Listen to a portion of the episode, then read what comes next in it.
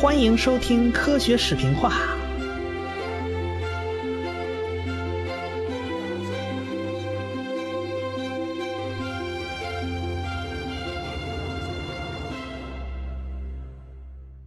二零零一年的六月三十号啊，威尔金森各项异性探测器啊，就搭载在德尔塔二型火箭啊，在那个佛罗里达州的卡纳维拉尔角肯尼迪航天中心就发射升空了。这探测器呢，叫八百四十公斤重，哎，经过三个阶段呢，绕地球、月亮啊这来回飞，然后就被甩到了呃日地系统的第二个拉格朗日点，哎，距地球呢一百五十万公里。周围呢，这个引力区在那儿比较稳定啊，可以保持跟这个地球的一个相对稳定的状态啊，这就很少要人去照顾它了。威尔金森探测器呢，它的维护工作这一年大概要四次。为了获取这个全天的信息啊，采用了非常复杂的这种全天扫描，它必须把整个天球全部扫描一遍。哎，一次完整的扫描呢，就要扫六个月的时间。第一次公布的数据啊，二零零三年就包含了。两组全天扫描的数据，他他已经工作了两年，那大批量的数据就传回地球啊！哎，这人家这威尔金森探测器还真是管用啊！这回啊，那角分辨率达到了十三分，已经比较精细了。上次发射的那个探测器啊，这分辨率有七度，那简直就是模糊看不清楚啊！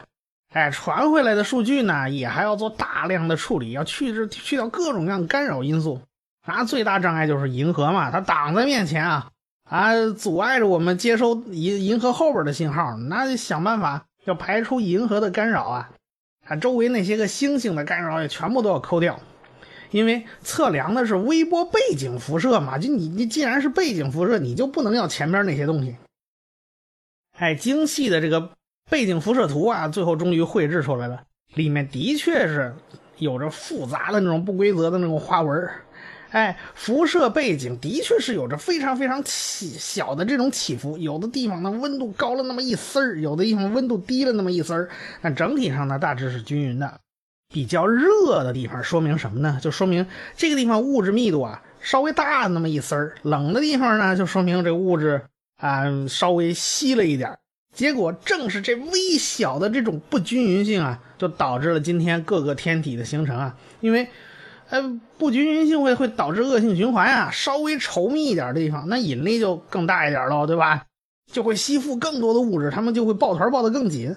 哎，反而呢，这个变变得更加稠密。于是这个模式就一直循环啊，一直到这种大型天体的形成，比如说什么恒星啊、星系啊，都是这么一团一团的。我们宇宙里面的物质很喜欢聚成一团一团的啊，比如说恒星组成星团啊。然后那形成庞大的星系啊，然后星系组成星系团啊，这都是一团一团的。但是星系团以上的更大尺度的这种结构呢，就比较均匀了，就不再是那种成团分布了，因为彼此间太过遥远了，互相之间那个引力啊就忽略不计了，他们就没法组成那个互相旋转、绕着转呐这种结构，它就形不成了。我们现在看到的日月星辰啊，什么星云啊、星系啊，都得益于宇宙早期阶段那么微小的这种温度起伏。哎，就靠着这个威尔金森的数据啊，我们就发现我们的宇宙是相当平坦的，因为可以根据温度起伏估算出这个物质的总质量啊。然后您看看宇宙的尺寸大小嘛，单毛估一下也就能估出来这宇宙到底是啥形状。大家可能不明白啊，这宇宙谈得上形状吗？反正无边无限就是了。其实啊，我们的宇宙还真不是这个样子。我们的宇宙呢，有有着特定的形状。这个这个这个形状是什么意思？还要回到这个爱因斯坦的广义相对论那儿最基本的这种概念上来描述。爱因斯坦的广义相对论认为啊，所谓的引力，也就是时空的弯曲，是空间哎，时空弯了，这东西就是引力。那一个自由落体嘛，就在引力场里面做运动嘛，那就是惯性运动。那为啥不走直线呢？因为空间是弯曲的嘛。自由落体就是按照空间的弯曲走了弧线，就像你踢出去的球，它总会掉在地面上，因为空间是弯曲的嘛，引力就是空间弯曲。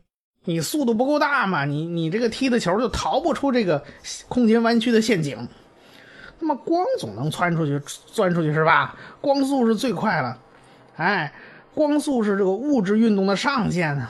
可是那那个不一定啊，那黑洞里边那光就钻不出去。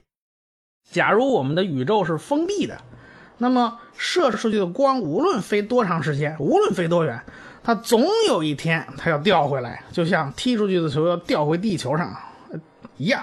哎，这光如果飞回来，那那又是啥情形呢？其实那个就是所谓的大挤压。这个宇宙膨胀到一定阶段呢，就就膨胀就越来越慢，越来越来越慢，最后逐渐停止，最后慢慢慢慢往回掉。这宇宙逐渐收缩，最后缩成一个点，就是所谓的大挤压，跟大爆炸是恰恰相反的一个过程。就好比啊，这个孙悟空飞不出如来佛的手心啊，这飞到一半，这如来佛这一钻，哎，这就给钻回来了。所以呢，我们就说这样的宇宙就是一个封闭的宇宙。哎，宇宙里面的物质足够多，引力足够大。换句话说呢，就是空间足够的弯曲，弯的整个都封闭起来了，这就是封闭宇宙。那要是宇宙里的物质不够多呢？那么宇宙的曲率就没那么大呀，它就封闭不起来喽。那威尔金森探测器的数据计算啊，就发现。我们的宇宙啊是个平直的宇宙，不是一个封闭的宇宙，就不是，也不是物质太稀少嘛，导致曲率是负的，那是个 那那那是双曲线这种这种宇宙，它也不是。那数学上描述呢，就是曲率大致为零啊。那根据威尔金森的那个数据还算出来，宇宙的年龄呢是一百三十七亿年，误差大概两亿年上下。在天文学上，这已经是个比较精确的值了。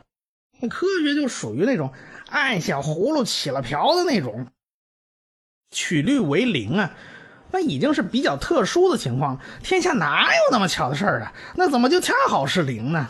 而且在这么漫长的时间内，这宇宙的尺度啊，相距好几百亿光年啊，那宇宙两边的温度几乎是一致的，分布上也看不出什么差异。哎，这也太一致了，你知道吧？就打个比方啊，就好比那非洲那山沟里的土著，跟我们中国人说的居然是同一种语言，连口音、连词汇都一样，可是彼此都不知道对方的存在，这不是很奇葩的一件事吗？可是我们去看宇宙的微波背景辐射，就发现类似情况啊啊！我们宇宙可视范围恨不得九百亿光年的直径啊，一百三十七亿年的年龄。那是根本不够光从这头跑到那头的。要说宇宙的两边想沟通一下、合谋串供，那都是不可能的，因为光来不及跑嘛。还有什么东西你能跑得比光更快呢？于是这个疑问呢就摆在科学家面前了：宇宙早期为啥会有这种微微小的温度起伏呢？这从何而来？那第二个问题就是我们宇宙为什么这么平坦？那为啥微波背景辐射的一致性这么好？这都是，这个大爆炸宇宙模型啊的缺陷，它就在这儿，它无法解释。于是人们就把目光投向了大爆炸开始的那一瞬间。哎，科学家们就推断出那一瞬间一定发生了不同寻常的事儿。于是有人就提出了暴胀理论，就在大爆炸以后的那一瞬间，那个普朗克尺度这时间之内。这个宇宙尺寸就膨胀到了极大的范围，到底有多大呢？大概就膨胀了一后边七十五个零，哎，大概就这么大个范围，只花了十的负三十四次方秒，也就常说的普朗克时间，这就被称为暴胀。这胀的也太快了，远远超过光速。时空本身呢，它空无一物，什么都没有，因此它不受光速限制。我们物质运动是受光速限制的，你不可能运动的比光速更快了。但时空本身它不受这个限制，我们这个宇宙就是从虚空之中炸出来的，因为在这个时期啊，膨胀极快，因此那种微小的量子起伏啊就被放大了，就形成了现在这种略微的温度差异。那那时候假如有个微小的虫洞啊，它也会砰的一下被被跟着放大。那时空泡沫有两个小泡，那砰也也放大了，还说不定残留残余到今天的还有啊，那就形成了我们这个宇宙里面什么虫洞有可能得到保留，还有什么子宇宙啊、孙宇宙啊，这个反正子子孙孙无穷匮也，这些泡沫也可能，哎，今天还都能还都能找得到，因为暴胀啊，因为我们的所有的宇宙啊，所有的这种啊弯曲啊，这个皱纹全被抹平了，那起码我们的视野之内啊是非常平坦的，哎，就是可视宇宙之外，那就很难说了。哎，因为宇宙膨胀有一段已经超出我们的视野范围了，它的膨胀速度超过光速，我们理论上就看不见了。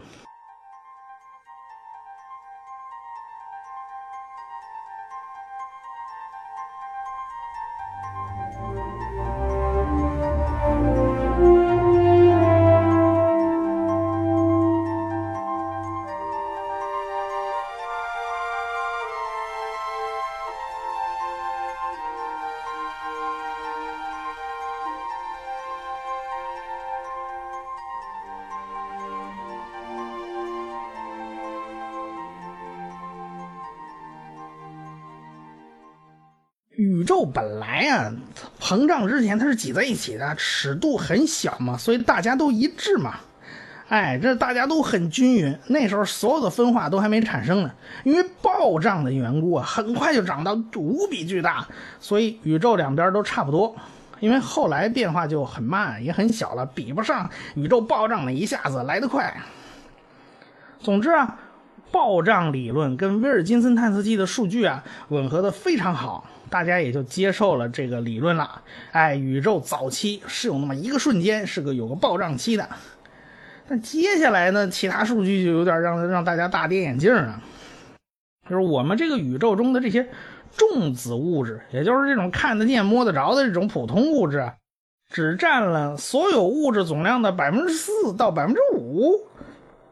那些个庞大的星系啊，什么闪闪发光的恒星啊、星云呐，还有那些元素周期表上所有的元素，你划了起来啊，全部加一加，那不到一个零头，剩下的大批物质我们全都看不见，那这还了得吗？这个，这就引出了二十一世纪物理学上的两朵乌云，所谓的暗物质和暗能量。我们知道二十世纪两朵乌云嘛。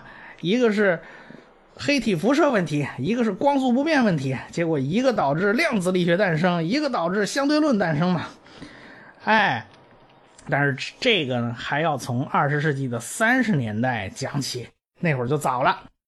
二十世纪啊，那个天文学很多重大发现，就跟那加州那威尔逊山有关系啊。对，那那个威尔逊山天文台啊，有着世界上当时最大的一个天文望远镜。号称叫一百英寸望远镜，那埃德温·哈勃不就在那儿工作吗？对吧？他发现了啊，这宇宙正在膨胀，这个星系正在离我们远去啊。这个威尔逊山呢，离加州理工大学不远，哎，在加州理工大学的学校操场上就可以遥望这座山的清晰轮廓，就说白了能看得见。那恰好呢，二九年美国爆发了经济大萧条。那整个金融界呢哀鸿遍野啊，这大萧条整个持续了十年之久。但是，那加州理工呢，倒有点像个世外桃源了。一九三三年，哎，角落里就坐着一个对星星着迷的三十五岁的男人，哎，他叫兹维基，是加州理工的一个年轻学者。当时他把注意力完全放到了一个叫后发座星系团的。这个天体上面，这个星系团呢，就在我们熟悉的那个狮子座附近，是由一千个大星系、三万多个小星系组成的。哎，据说这得名啊，是是一个埃及法老托勒密三世王后的那个头发有关系，反正是神话传说了。这紫薇姬当然不关心这玩意儿，他忧虑的是。一堆这个密密麻麻的数字，他写了一大的一大堆纸啊，就是计算这东西，发现怎么怎么算都算不拢。要测量这个星系团的质量呢，一般有两种办法，一种叫动力学质量计算啊，要算出这个各星系之间，哎，相对速度和平均速度不是互相绕着转吗？这到底到底怎么怎么个运动？哎，这就可以算出，哎，你大概有多少质量？根据牛顿的万有引力定律嘛，这都好算。还有一个办法呢，叫做光度学质量，就是我看看你有多亮。哎，你你亮晶晶的那些东西，哎，总归都是都是物质吧？你不可能什么都不是，对吧？它不可能平白无故发光嘛。我只要看看你有多亮，我就能知道你有多少物质。结果这个自维基呀，他他就用两种方法计算这个后发座星系团的这个总质量。结果这个这个算出来不可思议啊！动力学质量算出来以后是光学度质量的四百倍。按理说这两个应该是相等的，怎么会差四百倍这么多？那么后发座星系团呢？有百分之九十九的质量是下落不明的，我找不到，这哪儿去了？这个动力学质量中，难道他用的那个牛顿运动定律不再适合适用吗？或者是吗有什么问题啊？或者是？星系团的主要质量并不是由可见的这些个星系构成的。那个自维基呢，就做了一个大胆推测：宇宙大部分质量是不可见的，因此光度方法就测量它的亮度是测算不出来的。于是呢，就有了一个词儿叫做暗物质。当时啊，那个时候相对论还没有被广泛应用，毕竟很多人都搞不懂这玩意儿，对吧？所以呢，自维基计算的时候还是用的牛顿力学计算的。既然这个暗物质呢不发光也不反光，我就根本没有办法看到它们。当时的观测手段显然没法再进一步研究了。那转过年来，一九三四年，自维基和另外一个科学家就。发明了一个词儿叫超新星，而且啊，他们就猜呀，这个超新星最后会成为一个中子星。哎，你别说，他还真猜对了，这家伙真能猜，天才灵感就是体现在特能猜，猜中某件事儿。哎，于是他那个兴趣就转了，他把精力就放到超新星上了。这暗物质啊，先搁一边反正现在也没有办法去研究了。这一搁，几十年就过去了。到二十世纪的六十年代。当时有个女的天文学家叫鲁宾，对当年的那个天文学的主流研究啊，她不感兴趣。她去研究那个非主流的这种星系转动曲线这个问题。她在测量银河系恒星运动的时候啊，她又发现了不可思议的事儿。其实这个现象老早就被其他人发现了，又是搁下好久。这个这个发现者呢，就是荷兰的天文学家，大名鼎鼎的奥尔特。这个那我们。太阳系呢，好好有个奥尔特云，就是用他的名字命名的。这是老牌天文学家了，他就发现啊，这个按理说啊，离银河中心越远，速度应该越慢才对。可是银河系的外侧呀，这恒星速度几乎一样，大家大差不差。那么最外侧的恒星实际速度比计算出来的速度要快得多，到底是什么力量在拽着他们？不让他们被甩出银河系呢？按他们现在这速度，按按牛顿的运动定律一计算，那早就被甩出去了。结果不少天文学家就把当年那个自维基的想法给挖出来了。那是不是有一些我们看不见，那而且不发光也不反光的玩意儿？但是它有引力，是它的引力把这些恒星给拉住了。打个比方，有黑色的咖啡里面。倒进去白色牛奶，拿勺子一搅和，那一丝儿一丝儿的纹路，就就像我们银河系的那个恒星。黑的咖啡就好比是暗物质。至此，科学家们脑洞大开呀，纷纷开始推测这暗物质到底是什么。当然了，有很多东西我们的确是很难看得到，比如说黑洞，这家伙也不发光，也仅仅是有质量。哎，还有那不计其数的这种褐矮星，它们很暗淡，很暗淡。我们探测它们也很困难。还有那种星际尘埃也很难探测，它们又冷又暗。哎，这这都是已知物质，不是暗物质。但是它们全部划拉划拉加起来，恐怕也不够这分量。到了二十世纪八十年代呢，基本上就搞清楚了，就是这些东西不包括在暗物质之内。说白了。暗物质一群保持低调，还对电磁波根本就无感的这个家伙，我们探测所有的天文观测，都是靠对电磁波的探测，比如说射电就是对无微波、无线电波啊，我们眼睛就是对光波，哎，是敏感的，哎，所以呢，就靠无线电波和电磁波嘛，否则的话，我们就没有办法做天文学观测了。但是偏巧暗物质这家伙就对这个电磁波无感，一点反应都没有。后来呢，人们就在这个微波辐射背景里面又找到了这种暗物质的那种蛛丝马迹呀。早期宇宙中的物质处在那个引力收缩和膨胀压强之间这个微妙的平衡之上，所以我们的宇宙是比较平直的嘛。哎，这个物质分布方式在细节上，你假如把暗物质考虑进去，它是惊人的相符啊。这个暗物质占宇宙总质量的百分之二十六点八到百分之二十七，可是可见物质只有多少呢？百分之四到五。哎，这个结果就证明了当年鲁宾这些人的计算成结果是对的。那这个神秘的暗物质到底是啥呢？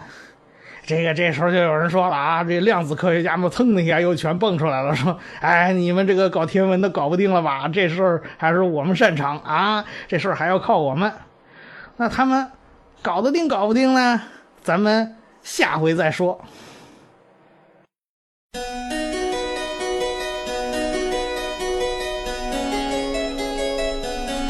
科学史平话的公众微信号已经开通了，只要你搜索“科学史评话”，然后再找那个一把扇子图标，点击以后添加就可以了。